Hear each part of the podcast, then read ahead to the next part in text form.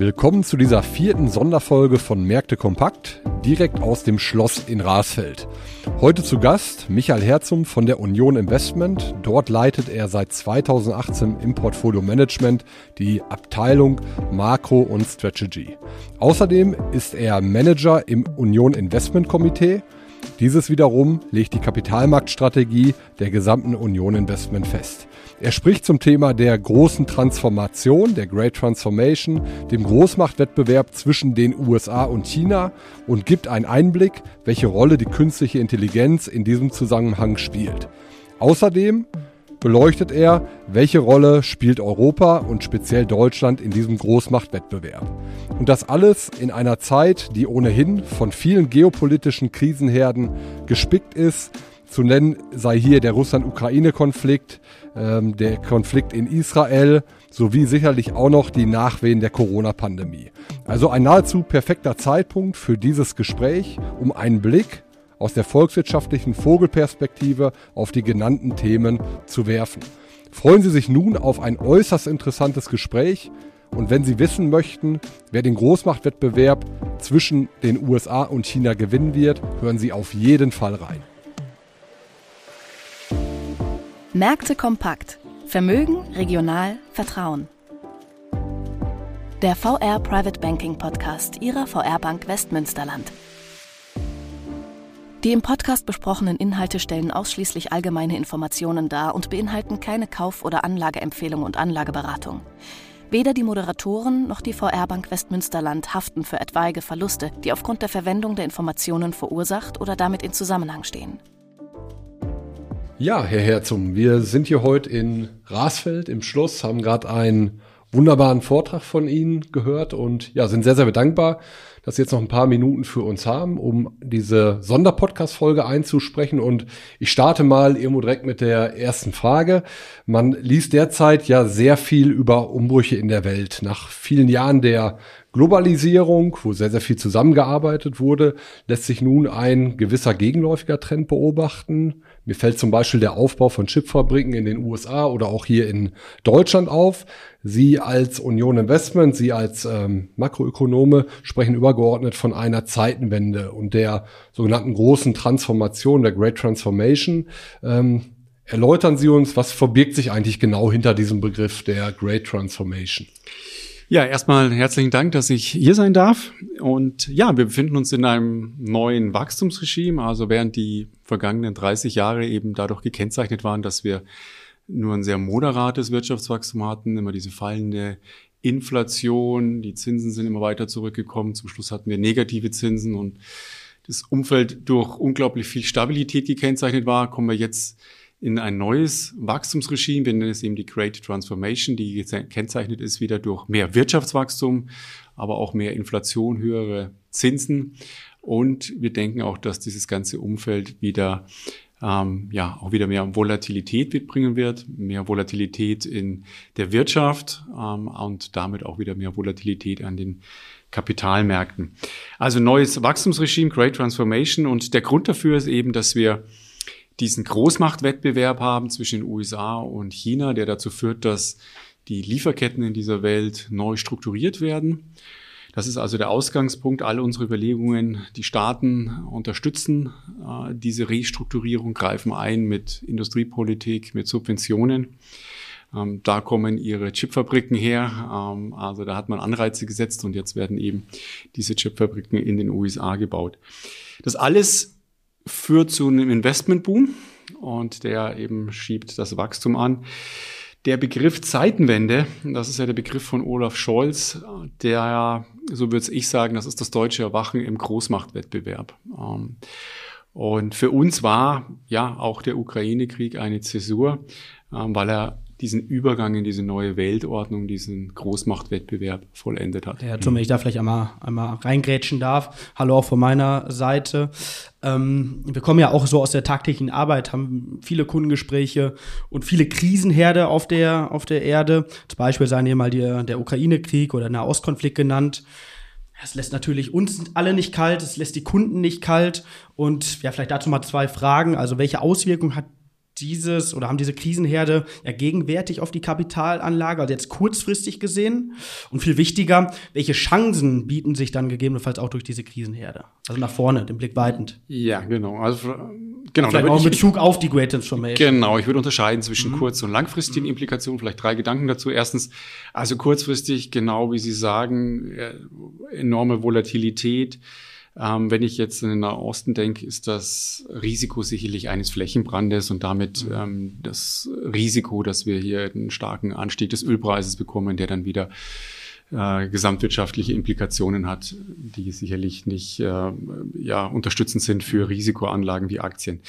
Langfristig müssen wir uns einfach in diesem Umfeld des Großmachtwettbewerbs ähm, verstehen, dass wir diese äh, Friedensdividende, die wir jetzt über viele Jahrzehnte sozusagen genossen haben, dass die einfach nicht mehr da ist und mhm. wir also diese Geopolitik auch mit in unsere Analyse und aber auch in das Preisen von unseren Anlagen einfach integrieren müssen. Ähm, das ist die große Änderung. Und wichtig mir ist immer dabei, es gibt immer Gewinner und Verlierer. Und äh, einer der Gewinner aus unserer Sicht wird eben der indopazifische Raum sein, außerhalb von China. Viele Investitionen gehen aus China raus. Das heißt, wir müssen jetzt ganz genau schauen in diesem indopazifischen Raum, ähm, wo sind die Gewinner, welche Unternehmen profitieren dann. Ähm, aus unserer Sicht gibt es da eben zahlreiche Chancen. Und das ist nicht nur, sind nicht nur die Schwellenländer, sondern das sind auch die Industrieländer in dem Raum, also auch Japan, ähm, Australien zählen ähm, neben Korea sicherlich zu den Gewinnern. Sie hatten gerade diesen Großmachtwettbewerb ja angesprochen, vor allem zwischen den USA und China. Ähm, Sie hatten auch erläutert eben in dem Vortrag schon einmal, dass ähm, insbesondere China so um, um 2007 auf die Bühne getreten ist mit Implementierung der Seidenstraße. Ähm, lässt sich denn absehen, neben dem Indo-Pazifischen Raum, USA oder China, wer das Rennen dann wohl machen wird? Also ich sage jetzt auch mal aus der Anlegersicht, welche Aktien sollte ich bevorzugen im Portfolio? Genau, also wir denken im direkten Vergleich zwischen USA und China haben die USA die Nase vor aus zwei Gründen. Zum einen machen sie ihren ähm, Wirtschaftsstandort USA unglaublich attraktiv. Sie setzen die Anreize richtig und schaffen somit ein sehr gutes Investitionsumfeld und deswegen ähm, können wir können schon beobachten, dass das funktioniert. Also viele Investitionen gehen in Richtung USA. Das ist der erste Grund. Der zweite Grund ist, dass die USA ein sehr potentes Mittel haben, ähm, die Chinesen oder China von dem Zugang zu Hochtechnologie abzuschneiden. Und das ist das ähm, Mittel der Exportkontrollen. Also die USA haben im Oktober letzten Jahres ähm, den Zugang, äh, China den Zugang zu Hochtechnologie-Chips verwehrt. Mhm. Und sie haben diesen Jahr nachgelegt. Sie haben also die Maschinen, die es benötigt, um diese Hoch äh, Technologie-Chips zu produzieren. Die werden vor allem oder kommen vor allem aus den Niederlanden. Auch dort haben sie zusammen mit den Niederlanden eine Exportkontrolle ausgesprochen und können somit also China fernhalten von dieser Hochtechnologie, von diesen Maschinen und somit haben momentan die Amerikaner klar die Nase vorn. Wie sehen Sie vor dem Hintergrund Deutschland, Europa? Genau, also wir in der, in der Mitte oder ja, ist jetzt noch gar nicht erwähnt worden, keine Chance in, in diesem Großmachtwettbewerb? Ja, also wir haben auch ähm, mittlerweile erkannt, dass das, was die Amerikaner machen, ähm, Absicht ist. Und ähm, wir haben ja auch mittlerweile einige industriepolitische Initiativen. Auch wir haben ja im, im Bereich der Chips Initiativen. Ähm, die Herausforderung, die wir haben, ist, dass sie, dass wir oft über ähm, Regeln kommen und die Amerikaner kommen halt über monetäre Anreize und das momentan zieht einfach besser. Ähm, zum anderen haben die Amerikaner auch einen größeren Markt. Ähm, sie können mit einer Stimme sprechen. Ähm, wir in Europa haben zum Teil unterschiedliche Interessen. Äh, nehmen wir das Beispiel jetzt, was diskutiert wird mit den Subventionen auf ähm, chinesische Elektrofahrzeuge, äh, Subventionen auf Elektro chinesische Elektrofahrzeuge. Frankreich hat nie einen großen Abdruck gehabt mit äh, Fahrzeugen in, in China. Wir schon. Dementsprechend kann Frankreich, Herr Macron, sage ich mal, hier sehr, sehr leicht aussprechen, dass er sich äh, diese Subventionen wünscht, äh, Entschuldigung, diese Zölle auf die chinesischen äh, Fahrzeuge. Für uns ist das aber eine andere äh, Situation. Also wir haben immer noch einen bedeutenden Anteil in China. Das heißt, wenn wir das machen, dann würden uns vermutlich die Chinesen auch mit äh, Zöllen belegen. Und das verdeutlicht einfach, dass wir oft nicht mit einer Stimme sprechen, unterschiedliche Interessen haben und das macht es natürlich in diesem Großmachtwettbewerb schwerer. Mhm. Also Sie sprechen gerade schon von dem Thema Chips, damit einhergehend ja irgendwas Thema auch künstliche Intelligenz. Was erwarten Sie da? Also fasse ich dann auch unter dem großen Ganzen Great Transformation. Was erwarten Sie dafür für weitere Fortschritte jetzt nach vorne? Also die These, die wir haben, ist ja, dass durch diese Great Transformation dieser Investmentboom ausgelöst wird, der dazu führen wird, dass wir auch wieder mehr ähm, Produktivität bekommen und damit auch langfristig wieder ein höheres ähm, Wirtschaftswachstum. Für uns hat diese künstliche Intelligenz ähm, das Potenzial, wirklich die, die Wirtschaft nochmal grundlegend zu verändern. Ähm, warum? Weil sie eine Basistechnologie ist, die sehr stark in die Breite geht äh, oder in der Breite genutzt werden kann und die es eben auch ermöglicht, Dinge oder gänzlich neue Dinge zu tun. Ähm, so ähnlich wie wir das vor 150 Jahren hatten mit der Elektrizität, mit der Erfindung der Glühbirne, ähm, wo man damals ja die Situation hatte, dass in den ganzen Manufakturen die Dampfmaschine ähm, sozusagen das treibende Element war. Das hat man damals dann das Elektroaggregat genutzt, um die Dampfmaschine zu ersetzen. Man hat aber damit erstmal nur die Kosten gesenkt. Und was man dann später aber gemerkt hat, dass man Elektrizität auch dezentral nutzen kann. Also man hat dann dezentral äh, Aggregate angesiedelt und hat eben damit gänzlich neue Dinge machen können. Und mit dieser Erkenntnis war es überhaupt möglich, dass dann später ein Henry Ford diese Fließbandtechnologie auch ähm, verwirklichen konnte. Und also das ähm, ist wirklich aus unserer Sicht nochmal ein Beschleuniger eigentlich auf diese These ähm, mehr Produktivität und mehr Wirtschaftswachstum. Wird, wird ähm, das Thema KI aber dennoch nochmal gerne aufnehmen. Es kam gerade am Tisch auch nochmal eine, eine, eine Frage ähm, zu einer weiteren Dimension, Online-Sicherheit, Cybersecurity. Also wenn wir das Thema künstliche Intelligenz weiterspinnen, selbstlernende Systeme irgendwo entwickeln, äh, wie inwieweit spielt das Thema ja, Cybersecurity da bei der, bei der Great Transformation eine Rolle? Oh, das, also den Aspekt, Schwere Frage, ne? den, hat man, den, den Link hat man noch nicht.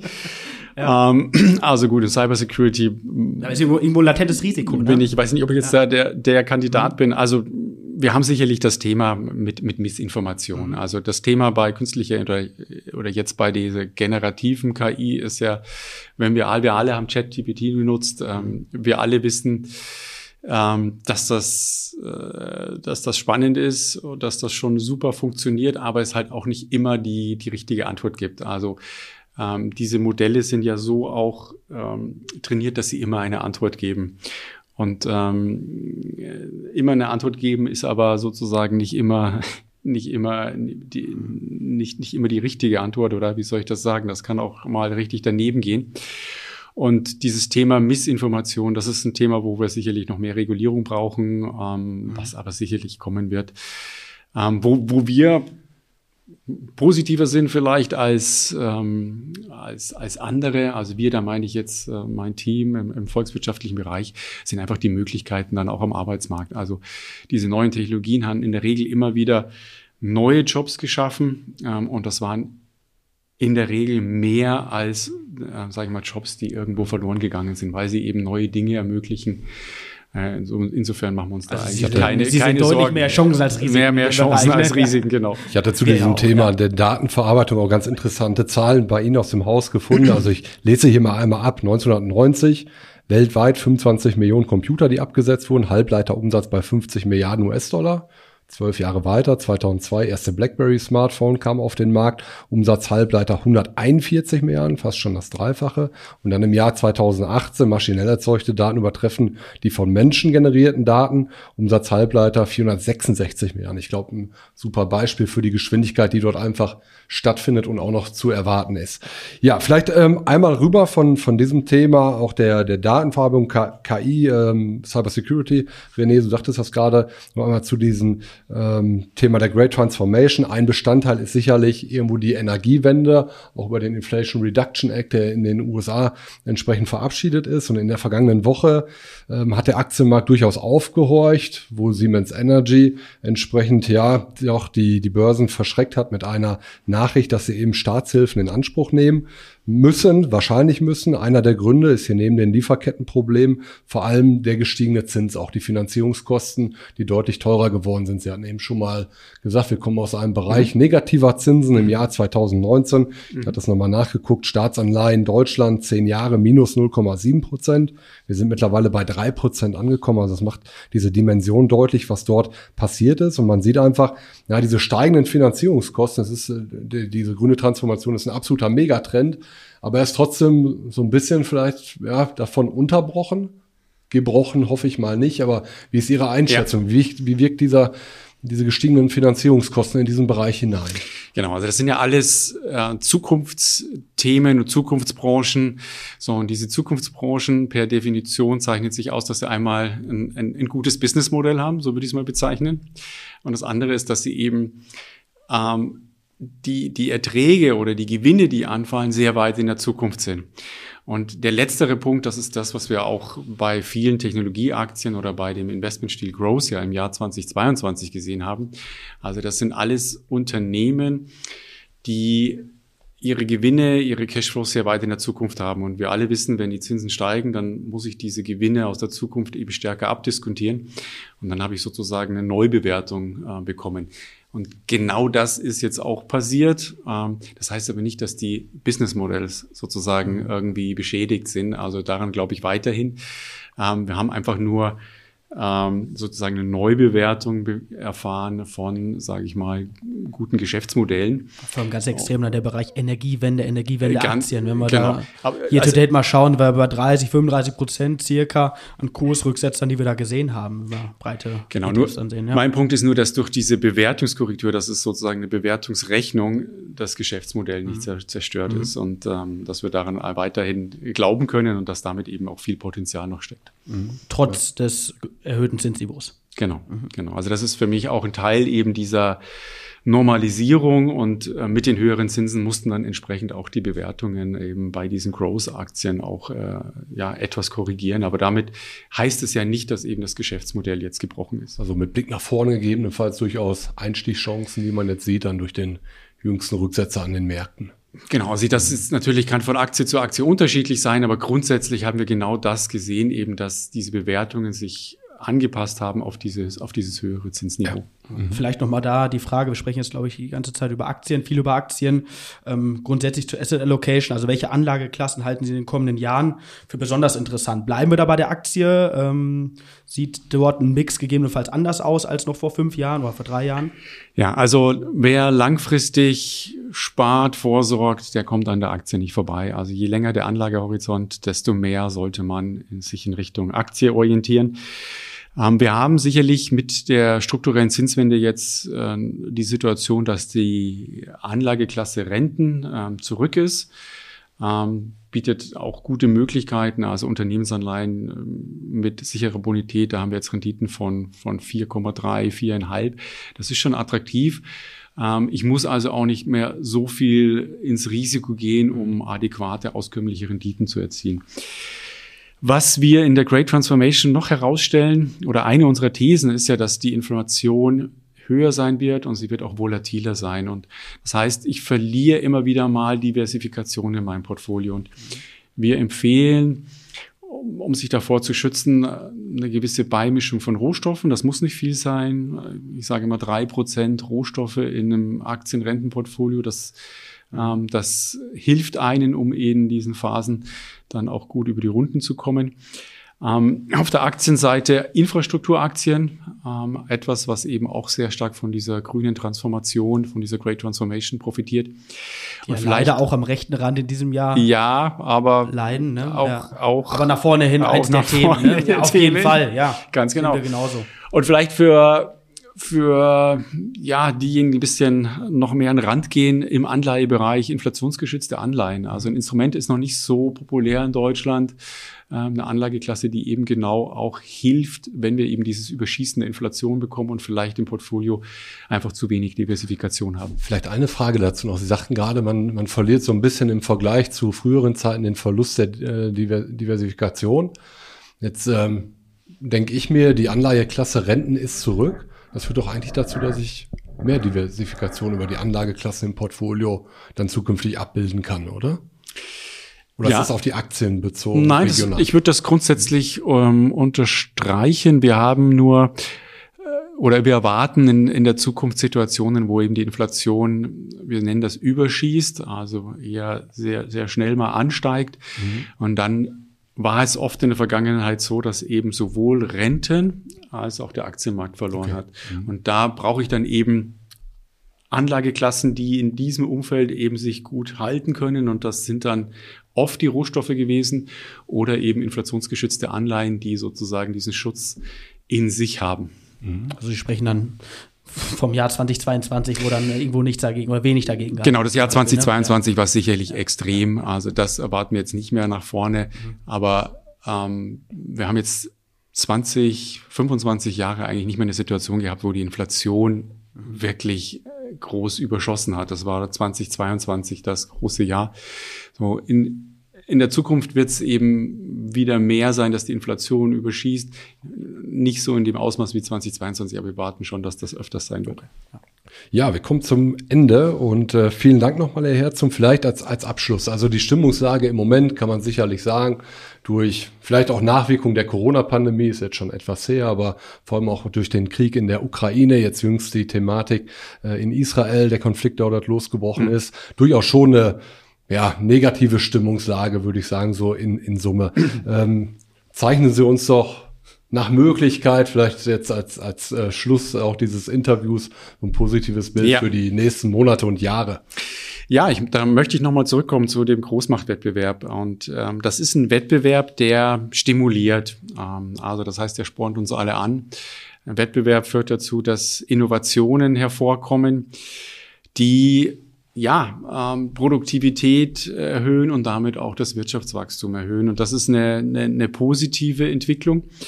Äh, wir hatten jetzt lange Zeit Ruhephase, wenig äh, Investitionen und dementsprechend auch wenig Innovation. Ähm, das Beispiel, was ich da an der Stelle erwähne, ist ähm, ja das Rennen zum Mond, das wir in den 60er Jahren hatten. Ähm, auch das hat dazu geführt oder das hat dazu geführt, dass das Silicon Valley eigentlich so richtig entstanden ist. Ja, also hätten wir nicht diesen Wettbewerb zum Mond damals gehabt, wäre auch nicht das Silicon Valley in der Blüte entstanden. Also sicherlich sind die Herausforderungen, die vor uns liegen, grüne Transformation, äh, ja, die sind, sind groß, aber wir haben einen Wettbewerb und ähm, da setze ich darauf, auf diese Innovationskraft, der uns, äh, dieser Wettbewerb, der uns anspornt, äh, der am Ende dann dazu führt, dass wir mehr Produktivität haben und mehr Wirtschaftswachstum. Ja. Vielen Dank, Herr Herzog. Dann hoffen wir auf ein weiteres Silicon Valley, vielleicht auch hier in Europa. Und, Vielen Dank. Äh, ja. ja, schönen Abend Ihnen. Besten Dank. Schön, Bis dass dahin. ich da sein darf. Ja. Ciao, ciao. Tschüss. Wichtige Angaben zu den im Podcast aufgeführten Wertentwicklungen können Sie unseren Show Notes entnehmen. Ihr Private Banking Team.